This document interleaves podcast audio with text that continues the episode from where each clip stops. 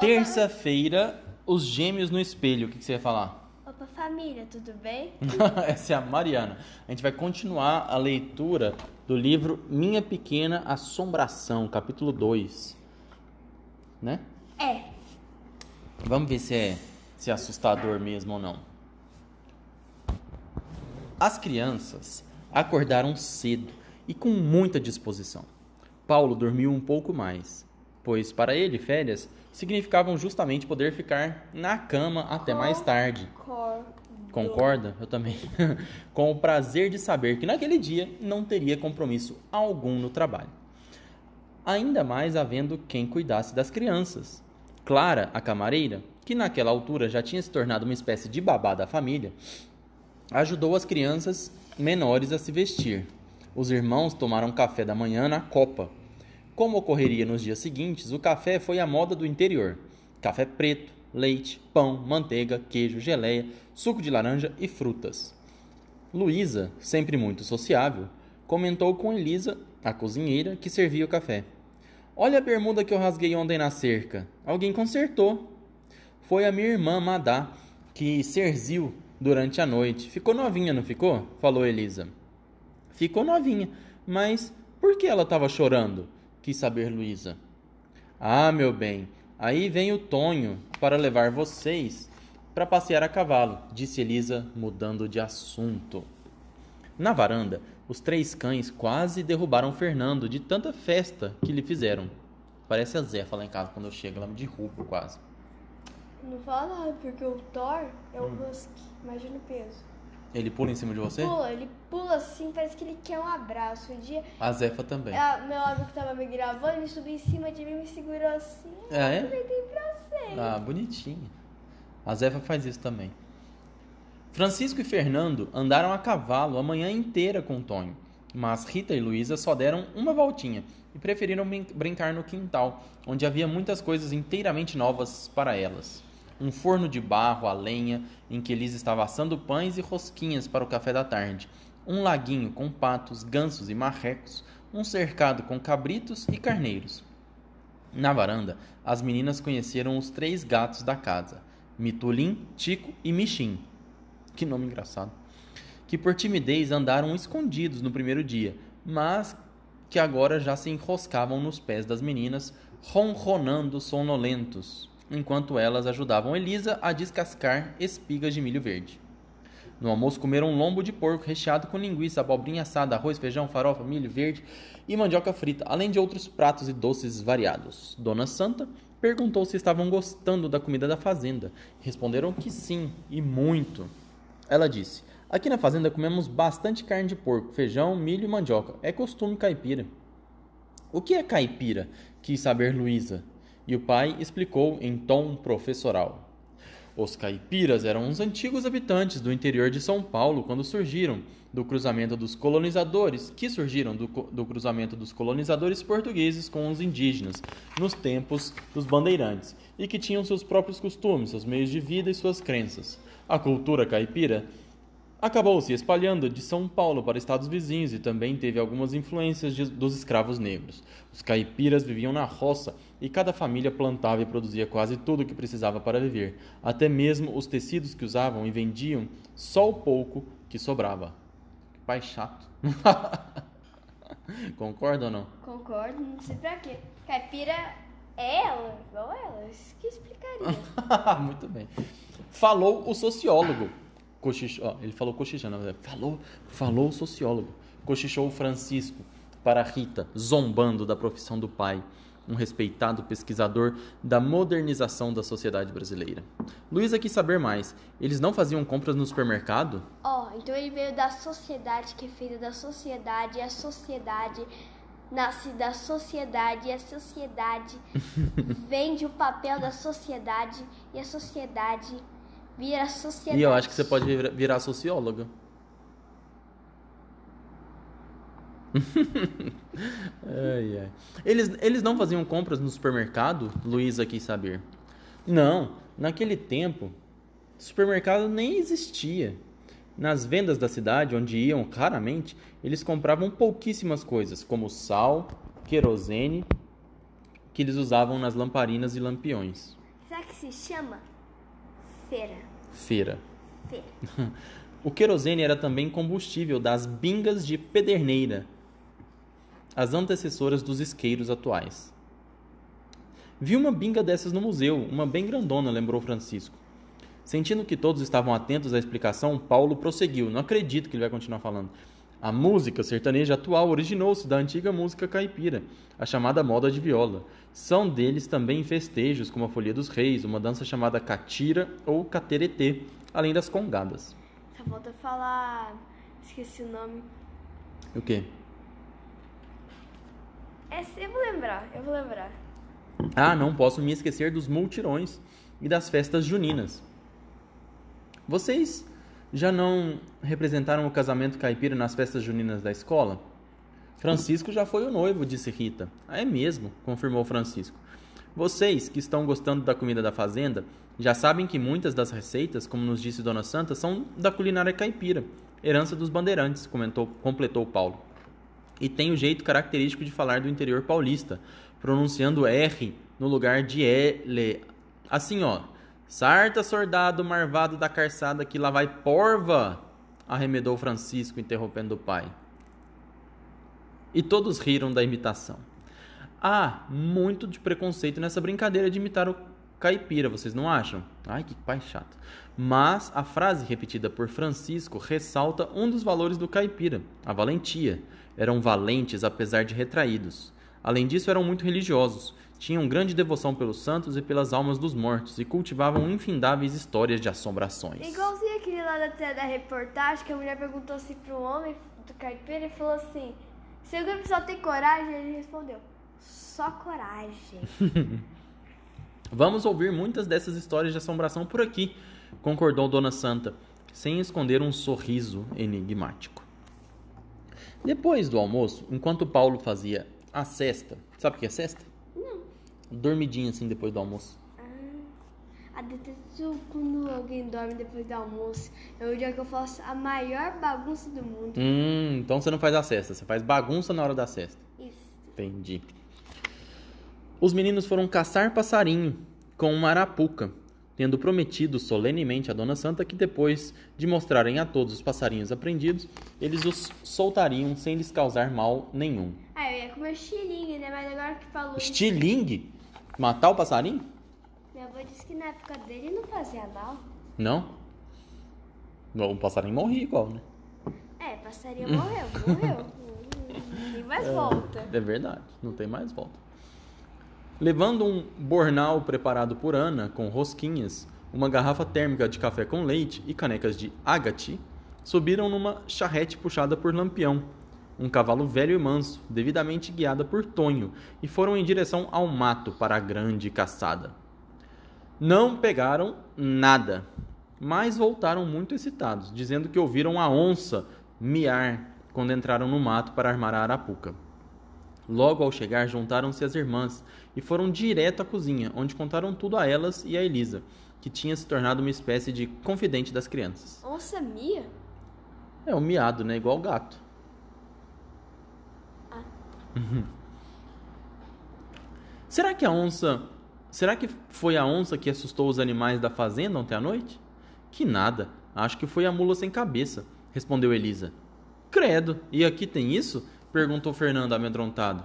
Fernando, não seja bobo, repreendeu Francisco com a autoridade de irmão mais velho. Vamos subir que o papai já está chamando para a gente tomar banho. Como na véspera, após o jantar, foram para a saleta. O que é uma saleta? Não sei. Uma sala pequenininha, uma saleta. Tomar café e conversar.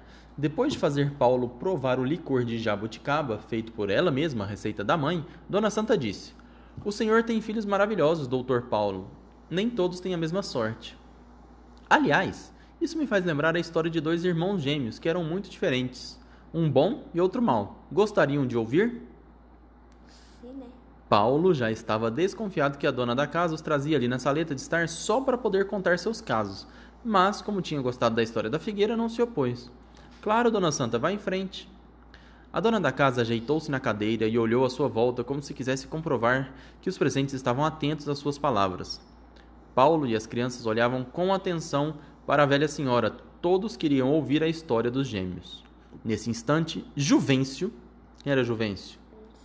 O esposo da mulher lá, da Dona ah, Santa. de novo esse homem. Deus É, ele entrou na sala com sua palidez peculiar e interrompeu outra vez a conversa. Acenando com a cabeça um boa noite não pronunciado, logo se dirigiu à sua mulher. Santina, preferia que você organizasse algum jogo mais apropriado para os nossos hóspedes, em vez de tomar seu tempo com essas suas histórias antiquadas de meter medo e assustar crianças. Que nada, meu velho, são historinhas eternas. Nunca serão esquecidas. Vai dormir, Juvencio. Deixa que eu entretenho nossos amigos. O velho retirou-se com uma mesura e Dona Santa se desculpou. Queiram perdoá-lo. Por favor. Bem, eu ia lhes contar a história dos meninos gêmeos. Foi assim. Olha lá, todo mundo sentado ao redor dela. E o cara lá, ó, ó, você viu a silhueta do, do Juvencio lá atrás? Tá vendo? Tá indo dormir. Esse Juvencio tem coisa. Não faz muito tempo. Esse é outro jeito de começar a história, né? Era uma vez. Não faz muito tempo, havia dois irmãos de nome Pedro. Um era chamado Pedro Paulo e o outro Paulo Pedro. Eram gêmeos, idênticos em tudo, menos na alma. Estavam sempre juntos, vestidos iguaizinho. Todos os confundiam, menos a mãe e o pai. Pedro Paulo era um menino bom, o preferido do pai. Paulo Pedro era um menino mau. Peraí, deixa eu. O Pedro é bom, o Paulo é mau. O preferido da mãe, o Paulo. Eram bonitos, saudáveis, inteligentes e muito unidos. Nunca se separavam. Se é mesmo verdade que neste nosso mundo tudo tem seu lado bom e seu lado mau, os gêmeos representavam a síntese perfeita. Pedro Paulo, o gêmeo bom, adorava os animais, alimentava-os, dava, alimentava-os, dava-lhes carinho, passava horas em sua companhia, dormia com o gato. Paulo Pedro, o gêmeo mau, tratava mal os bichinhos. Uma vez amarrou uma corda embebida em álcool no rabo do gato predileto do irmão e botou fogo. O pai salvou o gato das chamas. O pai tinha que consertar as maldades do menino. A mãe dos gêmeos brigava com o marido quando ele repreendia o filho e o, e o, e o ameaçava com umas palmadas. A mãe sempre defendia o menino malvado. Ô, mãe cega. O pai premiava as boas ações do outro filho, dava-lhe pequenos presentes, como carrinho, uma bola, uma bala. Mas o agradinho acabava como posse do outro. Paulo Pedro tirava do irmão suas coisas preferidas e depois as abandonava ou jogava fora, quase sempre quebradas, só pelo prazer de privar o irmão de seus pertences.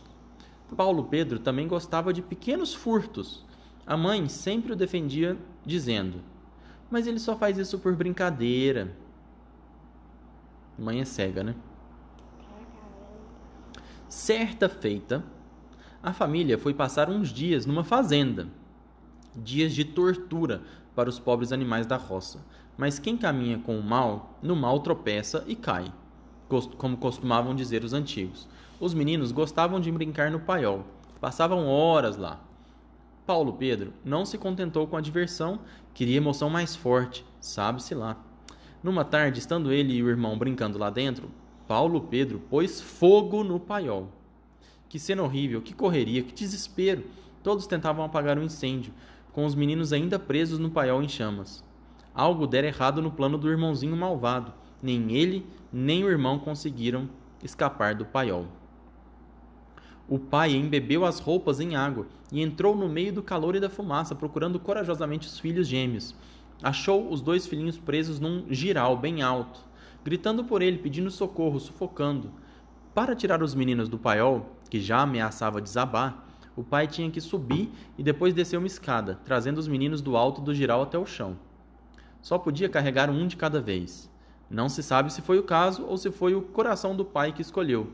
O primeiro a ser salvo foi Pedro Paulo, o gêmeo bom. Pedro Paulo era o gêmeo de índole boa. O pai adorava o filho bom. Salvou o filho bom em primeiro lugar, para então voltar e resgatar o outro gêmeo. Não deu tempo. O telhado desabou e o fogo engoliu o menino. Seguiram-se dias tristíssimos de luto. O pai não se conformava com sua derrota pelo fogo, mas ele adorava o filhinho salvo e se sentia feliz por ele. A mãe nunca mais foi a mesma mulher. Viveu o resto da sua vida com o marido até morrerem bem velhinhos, mas nunca mais lhe dirigiu a palavra, a não ser quando não tinha jeito. Nem um ano tinha se passado e a vida tentava retomar o seu percurso. Pedro Paulo sentia muita falta do irmão gêmeo. Parecia-lhe que tudo o que fazia não se completava, como se lhe faltasse uma metade. Eles eram tão iguais e tão diversos. Um dia, Pedro Paulo olhou-se no espelho e notou alguma coisa esquisita. A imagem no espelho não era dele. Era a mesma imagem, mas era diferente. Os gêmeos eram idênticos em tudo, menos na alma. A imagem no espelho era de Paulo Pedro. E de repente, Pedro Paulo deixou de ser ele mesmo e deu lugar a seu irmão. Entendeu? Eles trocaram de personalidade. O Pedro Paulo virou o Paulo Pedro.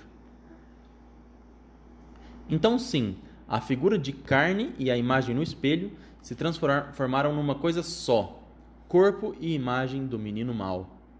Desde aquele sinistro dia, fatos impensados começaram a acontecer. Havia momentos em que o pai sentia que o filho querido se comportava como se fosse o irmãozinho morto. Tra Transformava-se num menino mau, com ruindade de alma. Suas brincadeiras benignas mudavam, dando lugar a artes de mau gosto que ofendiam pessoas e animais. O pai estava muito preocupado. A mãe estava muito alegre. Sentia que seu filho, tão querido, estava de volta. Quando o menino fazia alguma coisa errada, a mãe defendia o filho, sem contudo se dirigir ao marido. Mas ele só faz por brincadeira. Passado algum tempo, o menino voltava a ser o anjo bom que o pai amava. E assim foi. O pai passou a vigiar o menino, sabia que alguma coisa estava errada, acabou presenciando a cena do espelho, viu os gêmeos no espelho, assistiu à troca e compreendeu. O pai amava o menino bom. Não se sabe se foi o coração do pai que escolheu, como não se sabe se ele teria outra escolha nunca mais permitiria que a imagem virtual do menino morto, o gêmeo mau, se apossasse do corpo real do menino vivo, o gêmeo bom. Para libertar para sempre o irmão bom do irmão mau, o pai quebrou o espelho em mil pedaços. Acabou a história. Nossa, essa foi de arrepiar, comentou Fernando, grudado no pai. É uma história triste, mas bem interessante, disse Paulo. No fundo, todos temos um lado bom e um lado mal, não é verdade? Ih, lá vem o pai falar de novo. Difícil saber quando termina um e começa o outro. Você tem um lado bom e um lado mal dentro de você? Sim, sempre começa o lado mal. Quê? Não, fala de novo. Ah, você tá. Não, não precisa falar não. Você tá que não vai gravar, né?